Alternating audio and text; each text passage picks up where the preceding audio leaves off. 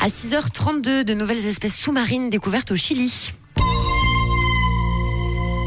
Oui, généralement, on met en avant les espèces en voie de disparition, rarement les espèces en voie d'apparition. C'est juste, ouais. Donc, c'est une bonne nouvelle. Des images exceptionnelles ont été prises au large du Chili, au cœur de l'océan, et ont permis aux scientifiques de mettre euh, à jour une centaine de potentielles nouvelles espèces sous-marines.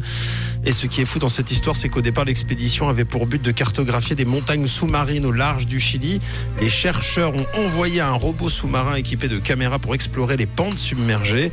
Et c'est en découvrant les images que les scientifiques ont réalisé la folie de leur découverte, un écosystème d'une richesse dingue et totalement insolite. C'est beau. Oui. Avec euh, des poissons rouge-gorge. Par- Non, ça c'est pas vrai.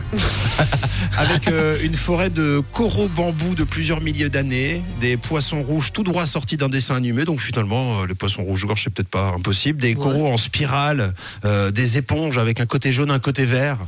Ça c'est faux aussi. Des mollusques, des crustacés. En tout, plus de 150 espèces au total qui n'avaient pas été signalées dans la région. 100 d'entre elles pourraient être de nouvelles espèces pour la science et qui pourront permettre ensuite d'analyser, vous connaissez le principe, la génétique, qui permettra ensuite d'analyser un peu mieux le corps humain, un peu mieux le monde. Bref, c'est une bonne nouvelle. Très bonne nouvelle. Très très cool. Découverte incroyable, donc, à 6h33.